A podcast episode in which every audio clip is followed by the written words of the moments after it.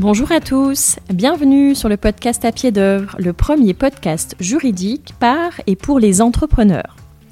Alors en cette rentrée 2022, on a voulu avec Marie vous proposer un sujet qui sort un peu de ce que nous avons l'habitude de proposer dans ce podcast, à savoir le retour d'expérience d'un entrepreneur sur une galère juridique qu'il a rencontrée. Aujourd'hui, nous n'allons pas parler de galère juridique à proprement parler.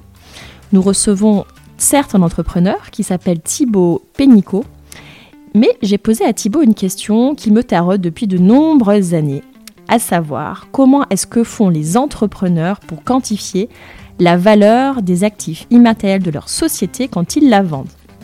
Combien ça coûte une boîte qui a un bon référencement sur Google? Combien ça coûte un million de followers sur Instagram ou un super taux de transformation sur un site internet? Vous le verrez dans cet épisode, la réponse est loin d'être simple, mais en même temps, c'est normal et c'est ce que nous recherchons aussi sur À pied d'œuvre, vous faire réfléchir, tout simplement. Je vous souhaite une très belle écoute.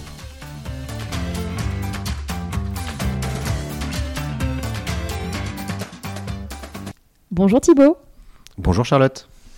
Merci de euh, venir nous voir euh, dans ce podcast à pied d'œuvre. Ben, avec grand plaisir.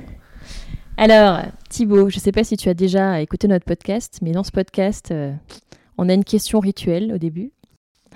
Dans la pied d'œuvre, on parle euh, d'œuvre, mais aussi de pied.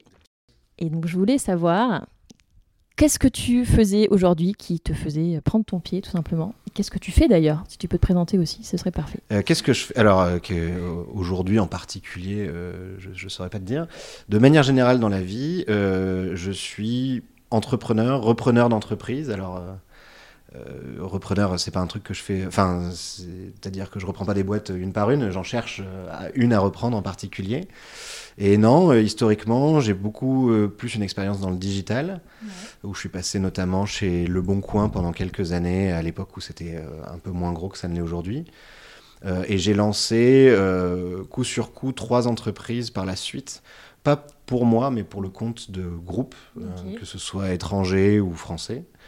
Euh, et voilà, et depuis maintenant euh, à peu près un an, là je suis à la recherche d'une société à reprendre avec toute la méthode que ça implique et c'est beaucoup plus complexe que ce que j'aurais pu imaginer à la base.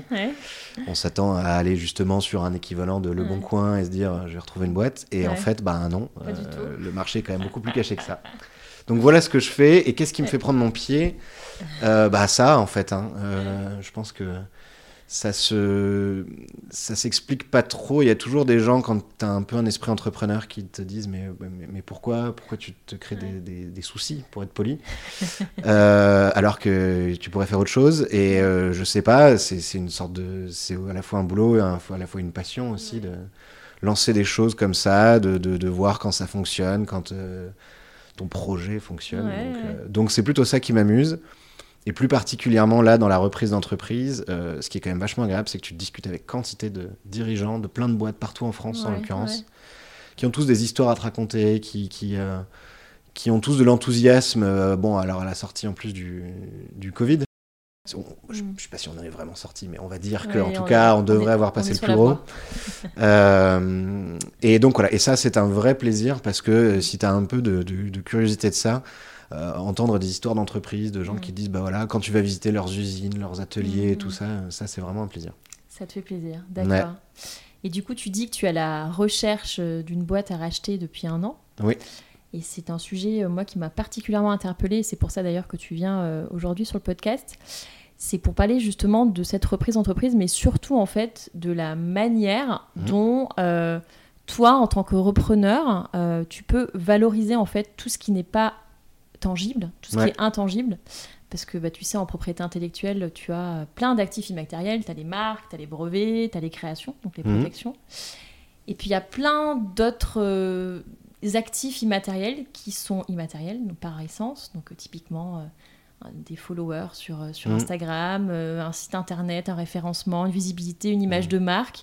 Et ça, c'est des éléments qui sont très difficilement quantifiable. Enfin, en tout cas, pour moi, de mon point de vue de juriste, je suis. Euh, ça l'est aussi quand même pour d'autres. Hein, euh. je, suis euh, curieuse de ton avis, de voir comment, en effet, tu peux quantifier tout ça et qu'est-ce que tu as comme, comme piste ou comme, comme idée finalement pour, bah, pour justement intégrer ces actifs immatériels dans, le Dans projet de reprise de boîte. Ouais, absolument. Euh, c'est effectivement un, un- un gros challenge. Et en plus, euh, il y a effectivement ce qui est visible, les brevets, euh, et, et- et que tu arrives à quantifier parce Oui. que tu, tu peux chiffrer. Tu dis le brevet est valable jusqu'à telle date, sur tel produit Oui, qui représente oui. telle ligne de revenu. Donc, Mm. tu peux savoir. Malheureusement, dans beaucoup de cas que j'ai pu connaître, c'est pas les brevets que, qui sont beaucoup valorisés. Il y en a, Ouais. il y a des boîtes qui en ont, mais Ah oui, c'est pas forcément des brevets avec des valeurs phénoménales. C'est plus qu'ils ont protégé un truc euh, sur leur Mhm. marché, mais Mhm. rien de- rien d'exceptionnel. Mhm. En revanche, la partie euh, immatérielle du, euh, du sentiment que le dirigeant a sur sa boîte, que c'est Oui. la plus belle boîte du monde, Ouais, que- oui. enfin bon, évidemment, euh, ou, euh, ou de la position sur un marché, c'est majeur. Je- je- la base, c'est quand même d'essayer de comprendre comment on fait la valorisation de ce qui matériel. Euh, pour faire la version la plus courte possible, Ouais. tu as euh, cinq manières de valoriser une boîte. Euh, tu peux en avoir 34, mais on va dire 5. Oui, ça va être, euh, et je vais même pas te détailler les 5 parce que ça risque d'être un peu long. Ouais, mais ouais. globalement, tu as des méthodes qui sont plus dédiées à des startups, dans ce qu'on appelle le DCF, Discounted Cash Flow. Globalement, l'idée étant de dire, je vais miser sur une valeur future de l'entreprise. Euh, elle, elle- elle gagne tant aujourd'hui, il y a une traction, Mhm. il y a, y a, euh, un taux de transformation. Il y a peut-être que 10 000 personnes qui passent euh, sur le site euh, aujourd'hui, mais il y en a euh, X centaines qui se sont inscrits à son offre ou quoi que ce soit. Donc on va tirer la ficelle sur les prochaines années avec de la croissance, avec de la confiance. C'est ce qui fait d'ailleurs que ces boîtes-là, en général, se font peu racheter, Ouais. euh, mais beaucoup plus sont les cibles d'in- d'investisseurs qui euh, vont se dire, OK, moi je mise sur la valeur future et qu'aujourd'hui elle vaut 100 000 et que demain elle Ouais. vaudra 100 millions. Quoi. Euh, bon, donc c'est une, une méthode que j'utilise beaucoup moins, notamment parce que quand tu es repreneur personne physique, c'est-à-dire euh, moi, avec euh, mon argent de poche, euh, eh ben c'est- pas possible parce que c'est une boîte sur laquelle tu vas pas pouvoir financer quelque chose. Euh, et, tu- et en plus, souvent des startups, quand elles ont, elles perdent de l'argent et elles valent déjà 5 millions d'euros, Mm. ben, c'est- Oui. difficile à racheter. Enfin, tu, tu vas Ouais. financer, à moins que tu aies 5 millions d'euros sur toi, Oui, et auquel cas, bravo. mais, euh, mais voilà, c'est plus compliqué. Euh, donc, en tout cas, il y, a- il y a cette méthode-là. Ce qu'on fait plus souvent quand on reprend une boîte comme moi, c'est-à-dire plutôt une- une- à l'échelle d'une PME, moi je Mhm. cherche une entreprise. Euh, alors tu fixes des critères relativement larges, mais euh, qui fait jusqu'à 12 millions de chiffre d'affaires, entre 3 et, et 10 ou 12 millions. Euh, le chiffre d'affaires est moins déterminant que la capacité à générer de l'argent, c'est-à-dire Mhm. l'excédent d'exploitation. Enfin Ouais, bon, on ouais, faire un cours de compta, mais voilà. Et tu fais souvent ce qu'on appelle un LBO. Donc leveraged buyout. Mhm. Euh, L'idée étant de dire, je, comme pour un achat immobilier en quelque sorte, euh, je vais avoir un apport de 10, Mhm. euh, plus normalement, mais euh, on va dire ouais. euh, 10. Euh, et la banque, en fonction de certains critères de l'entreprise, et c'est Mhm. comme ça qu'on va arriver à de la valo justement, Mhm. euh, va te prêter elle-même de l'argent. Euh, tu vas créer une holding. Ouais. C'est cette holding dans laquelle tu vas mettre euh, ton argent de poche, la banque va y mettre le reste, et avec cette holding, tu rachètes la Une boîte en question. Tu crées une bulle pour euh, juste tout mettre de- au propre au même endroit. Quoi. Euh, et aujourd'hui, globalement, même s'il y a plein d'interprétations, mais les ratios, c'est si ton projet est assez bien ficelé, Mhm. il faut à, à minima un apport de 25%. Et donc la boîte peut te Ouais. prêter les trois quarts restants. Le Covid a un peu secoué tout ça Ouais. et euh, dans certains cas, on entend qu'il faut un apport plutôt de Mhm. 30, 35, voire 40%. Mhm. Euh, la réalité, et, je pourrais, je pense, le répéter dix fois dans le podcast, Ouais. c'est ça dépend. Ça dépend, ça dépend du profil du repreneur, ça dépend de la société, ça dépend du fond du marché. Euh, et donc, pour faire la valorisation, il y a une méthode en particulier que j'utilise sur Mhm. les cinq, je te passe les autres, Mhm. c'est euh, ce qu'on appelle les, les multiples. C'est les Oui. multiples de l'EBE. C'est-à-dire que euh, tu cherches à déterminer la capacité de l'entreprise à dégager de l'argent, Mhm. donc son excédent Mhm. brut d'exploitation. Euh, et, et tu vas multiplier ce, ce, ce, EBE. ce- cette, ce- cet EBE annuel. Alors tu fais la moyenne sur les trois dernières années, tu vas faire ce qu'on appelle des retraitements, c'est-à-dire que si le dirigeant en place se paye euh, 450 000 euros, Oui. a priori tu vas te payer un peu moins. Euh, Oui. L'argent va plutôt partir à la Mhm, banque et mhm. donc euh, et donc ça tu, tu, Oui. tu le retraites. Enfin voilà, Bien tu sûr. corriges un petit peu les Mhm. écarts, les, les folies qu'il aurait pu avoir ou, euh, ou des choses comme ça. C'est beaucoup plus difficile avec le Covid. Parce que qu'est-ce qu'il faut corriger dans le Covid? Alors si, il y a les aides de l'État, mais les aides de l'État étaient là pour compenser un vrai manque de chiffre d'affaires. Donc là, il y a un peu plus de travail de fond à faire. Euh, et tu vas multiplier ça par Par combien Ah, Telle est la question. Voilà la question. Euh, ça va de euh, 3 à euh, 12, en gros. Euh, voire beaucoup plus. 3, Ok. c'est vraiment pour une petite société euh, euh, qui est juste au-delà du fonds de commerce. Le fonds de commerce, la méthode de valorisation elle est très différente. C'est que tu vas juste calculer le nombre de bureaux, d'ordinateurs, d'assiettes, de, tu vois, enfin c'est vraiment un truc assez classique. C'est un commerce. Dès que tu passes dans un autre euh, niveau de société, et c'est là qu'il y a l'immatériel qui peut Mhm, rentrer en compte, euh, tu vas donc utiliser ces fameux multiples. Mhm. Et euh, sur une petite société qui n'a pas euh, beaucoup d'avantages, on va dire, tu es à Mhm. 3, 3,5, c'est vraiment pas très cher. Mhm. En moyenne, aujourd'hui, on est, aujourd'hui donc fin 2021 en l'occurrence, on est plutôt entre 4 et 5 pour une PME classique, qui n'est pas sur un marché ultra porteur ou quoi que ce soit. Donc, réponse longue, mais pour faire court, Ouais. tu vises plutôt des multiples, tu vises plutôt entre 4, 5, 5,5, euh, aujourd'hui en tout cas. Ça a tendance à augmenter. Il y a quelques années, c'était un peu moins. S'il y a des gens qui écoutent et qui euh, Mm. se disent que c'était moins que ça, Mhm. c'est tout à fait probable. Ouais. Euh, et la part de l'immatériel là-dedans, bah, ça va te faire un peu augmenter ton multiple. Quoi. Euh, Oui, donc en fait, il y a énormément de critères qui va faire varier ce fameux multiple. Donc c'est euh, la situation de marché, c'est la situation concurrentielle, euh, le fait tu aies des, des concurrents ou pas. C'est euh, plein de critères qui vont du coup permettre de, de multiplier ce- voilà, le, le multiple de valorisation. Mais alors Mm. moi, de mon point de vue juridique, hein, je, je suis juriste, donc c'est vrai que je suis assez loin de toutes ces appréciations comptables, mais j'ai Mm. un peu l'impression que c'est une espèce de bulle spéculative où on va au doigt mouillé dire on multiplie par 4 ou par 5 en considération euh, du marché, etc. Est-ce qu'il n'y a pas euh, des, des méthodes un peu plus euh, peut-être euh, enfin, récurrentes que euh, des entrepreneurs comme toi, donc des méthodes comptables, mais aussi des méthodes peut-être par les coûts, par les revenus, par... euh, par, par d'autres, par des parts de marché, Mhm. je sais pas, qui te permettent quand même de quantifier un, un actif immatériel, sans parler de l'immatériel en général, mais en disant par exemple cette Ouais. boîte, je sais pas, elle a un super site internet, il est vachement bien référencé, cette boîte elle a un, un, compte Instagram et elle a un million de followers. Comment est-ce que du coup, dans ton appréciation globale de reprise, euh, tu vas pouvoir quantifier cette, euh, cet immatériel-là Mm. qui, qui pour moi est complètement diffus et, et complètement impossible à quantifier alors, il y a. il y a- c'est- ça. Merci pour cette Oui. question facile. Euh, disons que dans l'immatériel, euh, on, pourrait dé- dé- déterminer trois niveaux. Quoi. Il y a l'immatériel brevet, donc c'est. Enfin. Ouais. euh, ok, c'est pas physique, et encore, il y a un papier derrière, Oui. mais, euh, mais ça, tu peux l'identifier. Oui. Il y a à l'autre- à l'opposé complet l'immatériel dont on vient de parler un peu, c'est-à-dire le, le pur feeling. Oui. Euh, Ouais. le, le- le pur feeling que, par exemple, la boîte dont je te parlais vers Annecy, bon, t'arrives à voir qu'ils sont leaders sur leur marché, mais qu'est-ce qui te fait te dire que ça vaut autant Euh. Ça, c'est dé- c'est délicat. Et t'as un truc quand même un peu intermédiaire quand une boîte, effectivement, euh, a, a un site, a quelque chose de chiffrable. Par exemple, plein de boîtes, et bon, certaines fois, ils te, ils te parlent de ça quand ils n'ont pas beaucoup d'autres arguments, c'est ils te parlent de Mm. bouche à oreille. Ah genre, oui, oui, euh, bah oui, non, non, mais nous, il y a beaucoup de bouche à oreille. Bah, Mm, Qu- mm, quand tu sais pas expliquer pourquoi ça marche quelquefois. Tu peux quand même aller gratter un peu dans les papiers. mhm. Alors après, la boîte peut aussi décider de ne pas te donner certaines infos. Il n'y a aucune Oui, règle oui, particulière. oui. C'est un peu le Far. West. Euh, et d'ailleurs, contrairement au marché de l'immobilier, tu n'as pas de visibilité sur les autres transactions. Tu sais, Oui, pas, tu sais pas qui s'est fait acheter combien. euh, Ah oui, d'accord, il n'y a pas de publicité sur ça. Tu peux Non. même pas faire une moyenne en disant, mais dans ton secteur, il y a tant de boîtes qui ont été rachetées. euh, T'as quelques avec instituts qui. technologique et du coup euh, te faire une moyenne par rapport à ça. c'est très compliqué. Il y a des instituts qui font un peu des recherches Mhm.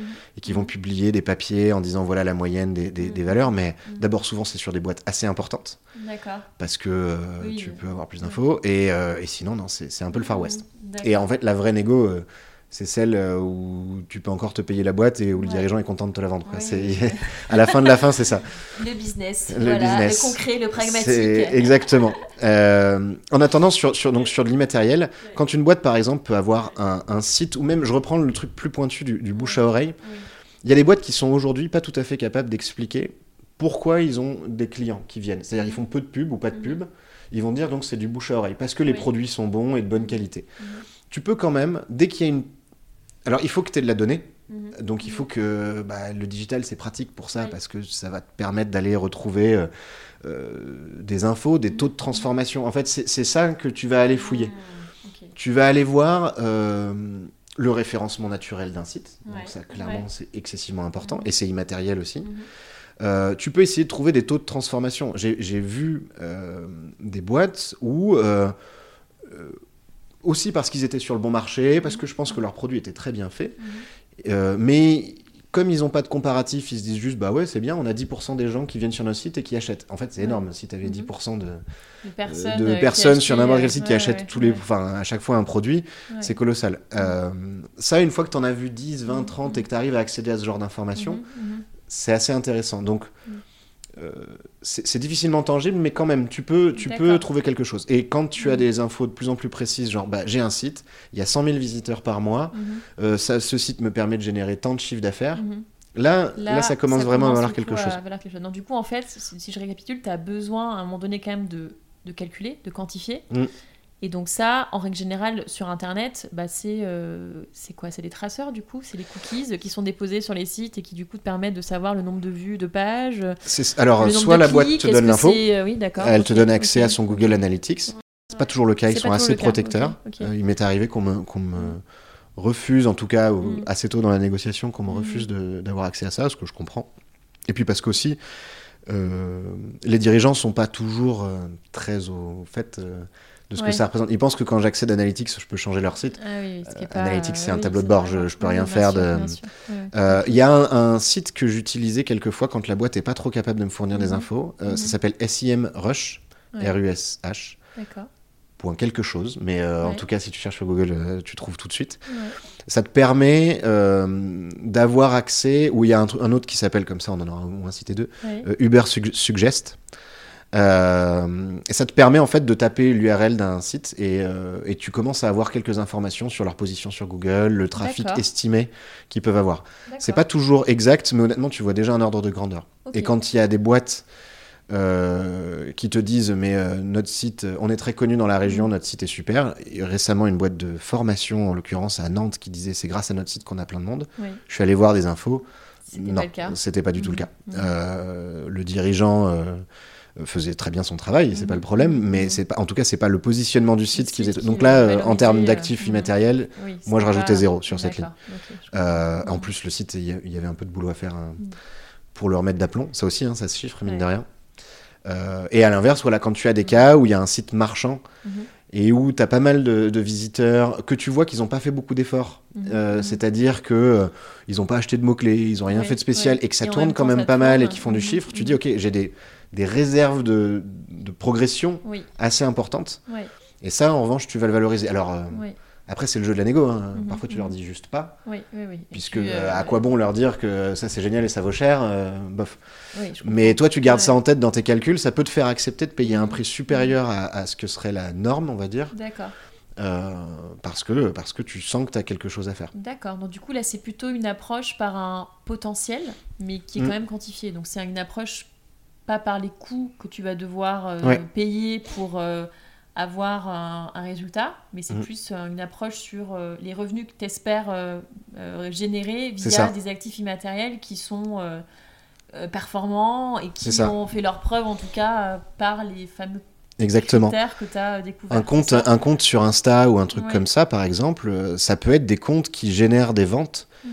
Euh, ça, c'est beaucoup plus facile à chiffrer. si c'est juste ouais. des followers, on soit très bien. Ça dépend de ton objectif quand tu veux Mhm. racheter. Si tu veux racheter une image de marque, si tu Mhm. fais, euh, je sais pas, euh, de la mode Oui. et qu'il y a un compte ultra suivi. Oui. D'ailleurs, aujourd'hui, euh, ça devient de plus en plus facile. Tu as des plateformes qui te permettent d'acheter des posts. Oui, c'est vrai, c'est vrai, c'est vrai. Donc, ben, tu sais assez rapidement combien ça peut rapporter. Si tu voulais racheter ce, ce compte-là pour ta propre marque, bon, déjà, il y a plein de bémols à mettre là-dedans parce que les gens vont suivre quelqu'un sur Insta. ça, euh, si ce c'est une marque, euh, euh, ça peut paraître un peu euh, euh, pas neutre, je veux dire, Ouais, comme, ouais, comme compte. Donc ça sert à rien parfois d'acheter un truc que tu vas Mhm. détruire en quelque sorte à la seconde Ouais. où tu le récupères. Mais euh, en connaissant le prix d'un poste, euh, on- tu peux aussi assez rapidement euh, déterminer le, le- le- le prix d'un. Alors quoi. ça, ça m'interroge parce que je ne savais pas qu'on pouvait acheter des postes. si, si, oui, oui, tu peux. tu Alors peux. quel est le, comment est-ce que tu payes un prix d'un poste Enfin, c'est qui qui fixe le prix d'un Il y a des poste boîtes, que tu a- achètes Il y a des agences euh, en fait qui sont spécialisées là-dedans. J'ai plus le j'ai plus de nom en tête, mais ça se trouve Ouais. assez rapidement. Euh, en fait, des, des agences d'influenceurs, euh, parce que c'est ouais, le, c'est le ouais, mot c'est clé le depuis mot. déjà quelques Ouais, années, ouais. Et, euh, et alors après, tu as plusieurs types d'influenceurs. Tu as les euh, super balèzes nationaux qui ont déjà euh, un million et demi de followers Ouais, en France. ouais, ouais. T'en as qui sont un peu plus locaux. Mhm. Il y a des agences maintenant localement qui vont se développer en, en- en province, à Paris, n'importe où, mais pour des gens euh, en un sens, même si c'est pas un super exemple, mais My Little Paris, Oui. bon, c'est vraiment gros, certes, mais à la base, c'était quand même pour donner des petites recos à Paris, quoi. Euh, donc il y en a plein comme ça qui sont euh, dans, dans plein de petites villes. Et il y a des agences euh, de, de com en fait qui, Ouais, euh, ouais. qui sont capables de dire ok on a chiffré, euh, ça vaut tant. Chaque poste va te donner tant de vues, tant de ventes. Après ça dépend ce que tu cherches à acheter. D'accord. Donc ça peut, ça peut se chiffrer de cette manière-là. Ok.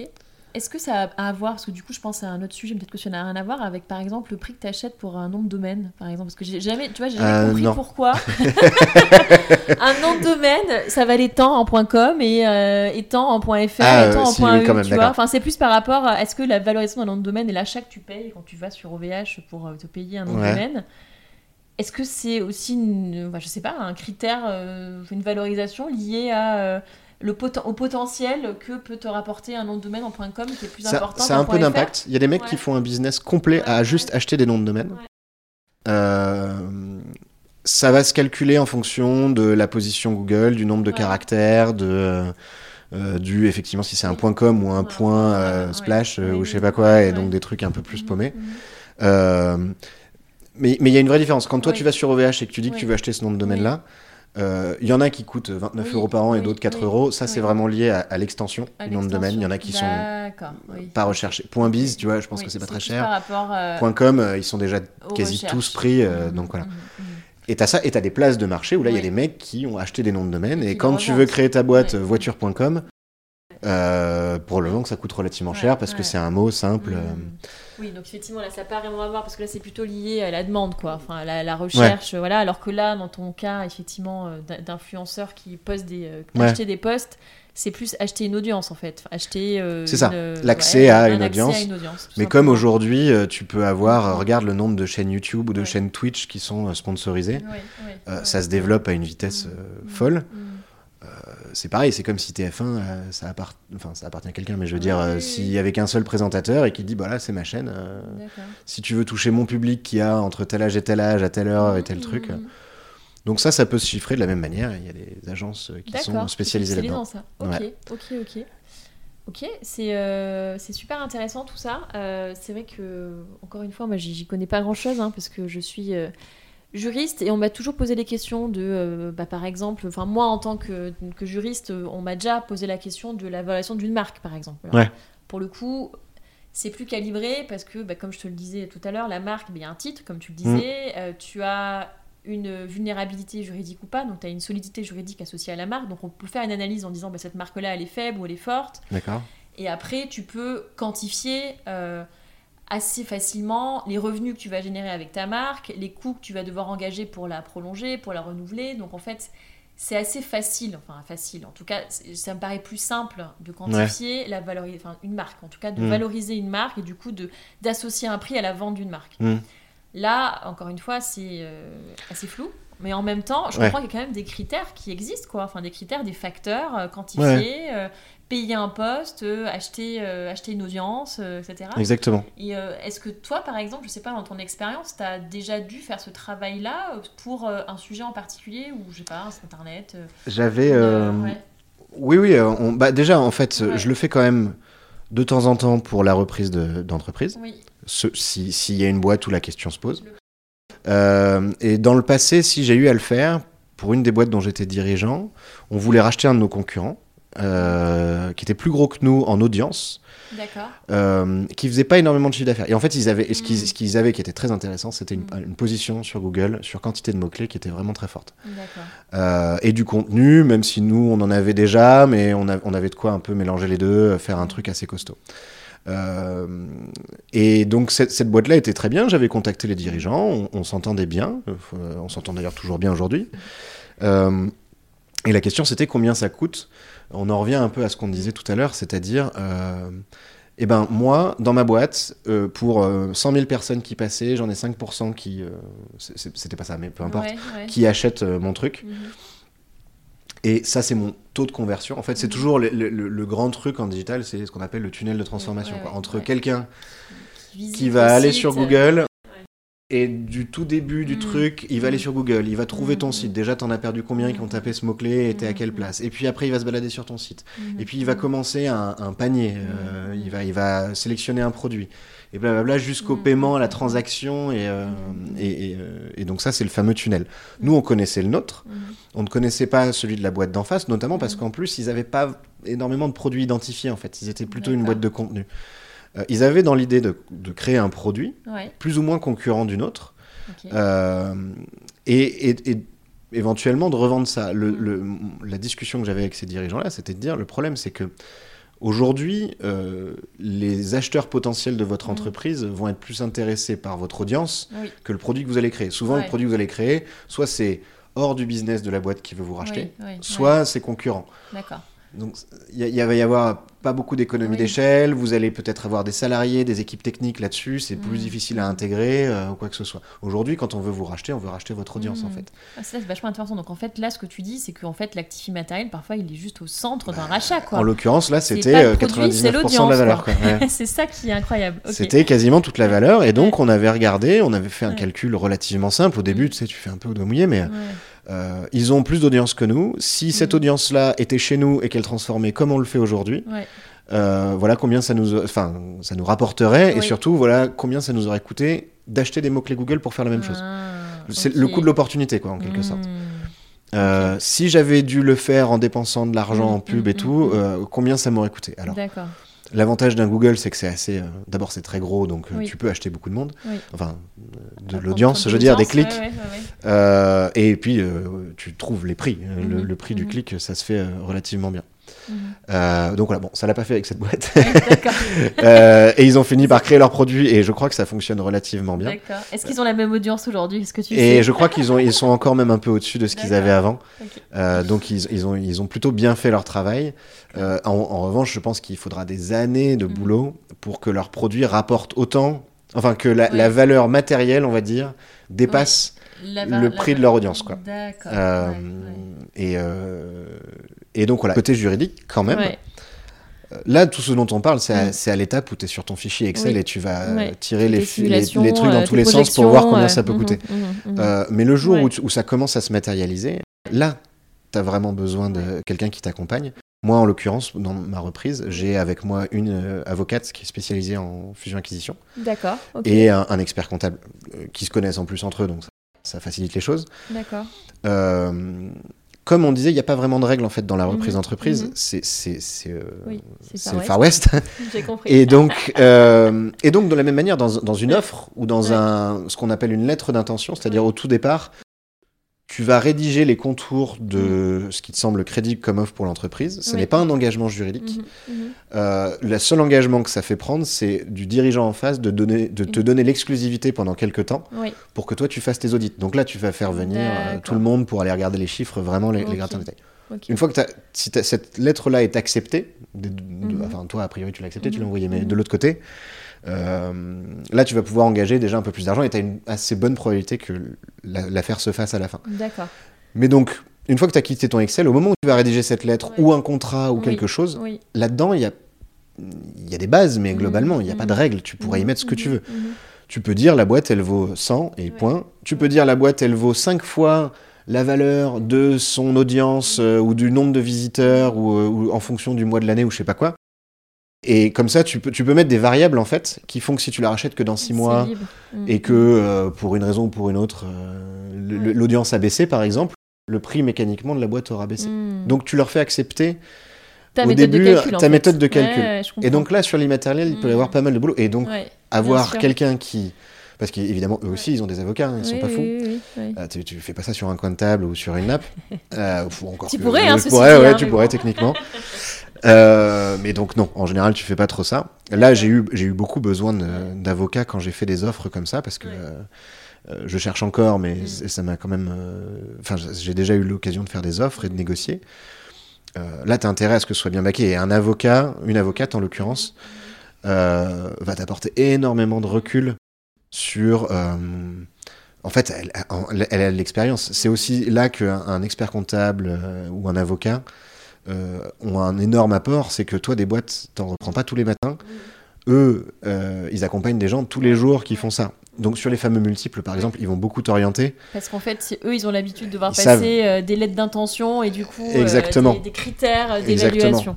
Je comprends en fait que bah, c'est peut-être le maître mot de notre, euh, de notre podcast ou notre réunion là, c'est de Mhm. se dire que finalement la liberté elle existe à la fois pour, euh, pour des contrats, mais à la fois en fait pour déterminer les méthodes de calcul de valorisation de boîte. Quoi. Exactement. Donc c'est. euh, il a pas, en fait, c'est l'expérience, d'après ce que je comprends aussi, c'est l'expérience des avocats qui vont t'accompagner, c'est l'expérience Ouais. des experts comptables qui vont peut-être aussi t'aiguiller sur tel et tel euh, moyen de valoriser, de dénominateur, en tout Mm. cas de multiplicateur, euh, des, euh, des méthodes de calcul qui en fait qui sont toutes défendables, d'après ce que je comprends, il faut juste les justifier ou en tout cas En gros, les, ouais. les, les, les- les- les démontrer. Mm. J'imagine qu'il qu'il y ait une certaine euh, véracité ou euh, une certaine rigueur dans la matière de démonstration, mais ça reste de la démonstration, donc ça reste une certaine liberté finalement Ouais. que tu dois faire accepter à l'autre. C'est ça. En fait, il y a plein euh, de moyens, euh, il y a plein de valeurs en fait dans l'entreprise. Il y a l'immatériel, il y a effectivement un contrat, il y a des potentiels, des opportunités business qui peuvent effectivement euh, générer euh, un intérêt pour une reprise. Ouais. Donc effectivement, c'est euh, c'est assez intéressant de voir ça et euh, et, euh, et c'est vrai que bah, toi, là, toi, en tant que repreneur du coup euh, d'entreprise, là, si, tu, si on prend un peu de distance par rapport à cette année Mhm. où tu as passé, euh, j'imagine, du temps à chercher Ouais, la peu. boîte, la ça. fameuse, qu'est-ce que tu retires du coup de cette année? Est-ce que tu te dis euh, c'est franchement galère? Est-ce que tu te dis euh, c'est super chouette, euh, je vais y arriver? Est-ce que- Qu'est-ce que tu te dis justement dans cette, dans cette trajectoire de reprise d'entreprise? Alors, c'est galère. Ouais, d'accord. Non, c'est- c'est c'est vraiment très compliqué parce que comme même si ça c'est moins commun comme parcours, Mm. mais ça reste un parcours d'entrepreneur en quelque sorte. C'est-à-dire que tu as, euh, c'est le grand 8 en permanence, tu as des hauts débats, des boîtes où tu te dis Ah, ça, va le faire, ça va le faire et tout, et paf, à la dernière minute ça marche pas. Euh, des périodes de creux complets où tu te dis bah là euh, non, j'ai rien. j'ai rien, je vois, j'essaye de contacter, mais je trouve pas. Et en plus, t'es pas tout seul, t'entraînes avec toi, ta famille, les proches, euh, en disant bah, peut-être qu'on va s'installer là-bas en France. Ah bah non, en fait, on va s'installer là. Donc tout ça, c'est quand même un peu compliqué. Donc, euh, donc tout ça complique quand même pas mal le parcours. Après, il faut, c'est long. De toute façon, c'est long de reprendre une boîte.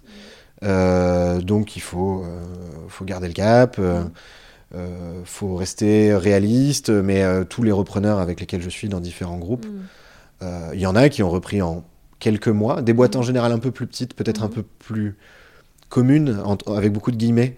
Commune, Euh, ça veut dire avec moins d'immatériel du coup, avec plus de concret ou plus Ouais. commune Oui, c'est ça. Finalement, on, on revient aux fondamentaux là, c'est ça euh, C'est un peu ça. À la pierre, au, euh, À la au pierre, euh, matériel, au basique. c'est à des ça boîtes qui sont plus comparables aussi. Ouais. Euh, Je pense Ouais. à des boîtes, on en voit beaucoup qui font du BTP ou de, ou de la menuiserie ou des Ouais, choses ouais, comme ça. ça. T'en as beaucoup Ouais. en France, Mhm. donc on a plus d'informations sur les Mhm. transactions qui se font Mm. et t'as moins d'immatériel parce que, à moins que cette boîte-là soit un leader dans sa région d'un truc un peu particulier, euh, ils sont tous dans la même zone de concurrence. Mm. Il y en a pas trop qui dépassent vraiment, on va dire. Je, je résume parce que c'est oui, pas aussi simple, mais sûr, Euh, ouais. Et donc, auquel cas, effectivement, euh, en fait, l'immatériel.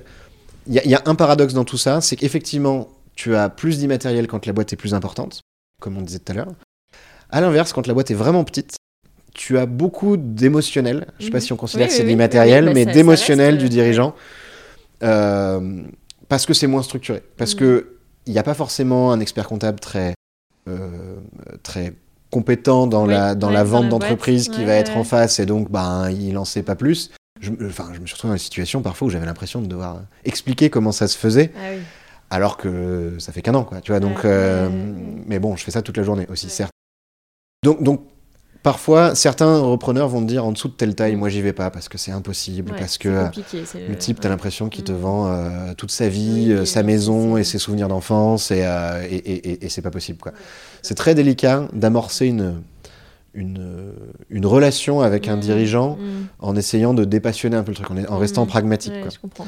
Et parfois, comme ça m'est arrivé, euh, tu es euh, celui qui euh, servira de cartouche euh, pour le suivant, c'est-à-dire, tu as fait ton offre, ça passe pas, le dirigeant est un peu offusqué, Et puis quand ce sera la cinquième fois qu'il a la même offre, il va se dire ah, peut-être peut-être qu'en fait, il avait peut-être pas tort. Et Mais tu ne le sauras pas parce que les offres et les valorisations ne sont pas publiées. Je- Je l'ai Exactement. bien, euh, je l'ai bien compris. Exactement, donc tu peux le rappeler, mais, euh, c'est c'est ça se fait hein, d'ailleurs. Il y en a Ouais. qui suivent un dirigeant Ouais. pendant 6 mois, 8 mois, 1 an, 1 an et demi, Euh, à rester, à rester moment, potes euh, en espérant euh, qu'un jour ça se fasse, ah, mais c'est compliqué quoi. C'est compliqué. Ok. Bon, bah Thibaut, merci beaucoup de toutes Eh ben, ces infos. merci à toi. Je crois que c'était un épisode très riche parce qu'on a, pour le coup, pour ma part, j'ai appris plein de trucs, des choses très différentes. Mais euh, bah, ce que je retiens, c'est qu'il y a quand même pas mal d'incertitudes autour de tout ça. C'est vrai que je suis pas sûr que j'ai apporté beaucoup de le, réponses. point, le point de conclusion, en fait, c'est ce que tu as dit au début, c'est que ça dépend. Ça Hein, dépend. voilà, ça dépend, voilà. tout dépend. Mais c'est ça qui est bien, c'est qu'il faut finalement susciter les réflexions. hein. c'est l'objectif du podcast aussi, susciter les réflexions, les, euh, les, euh, voilà, les, les prospections. Et euh, c'est ce qui fait avancer aussi les, euh, bah, peut-être d'autres repreneurs d'entreprises qui se posent les mêmes questions que toi, ou peut-être des entreprises ou des entrepreneurs. Donc, Peu importe l'échelle, ça peut être ça, même ouais. quand on a une, on est auto-entrepreneur et qu'on veut juste racheter le portefeuille de clients d'un autre ou quelque chose comme ça, ça reste des choses qui sont vraies. Alors c'est vrai, dans beaucoup de cas, ça dépend. Euh, S'il y a des grands trucs à retenir, se faire accompagner, c'est pas mal, honnêtement, par des gens qui savent. Discuter autour de soi, une idée euh, Mm. ou un truc comme ça, ça vaut pas grand chose tant que c'est pas mis en place. Donc euh, en parler avec des amis, des gens qui connaissent, chercher. Les gens répondent bien sur LinkedIn par exemple. Moi, il m'arrive régulièrement de répondre à des questions qu'on me pose et euh, euh, ça se fait. Les gens sont Mhm. contents de donner des conseils, donc euh, ça, ça peut pas mal aider dans ce clairement. Et ben écoute, merci en tout cas de tes Ben, merci à toi. conseils. Et euh, à très bientôt, Thibaut. À bientôt. Salut.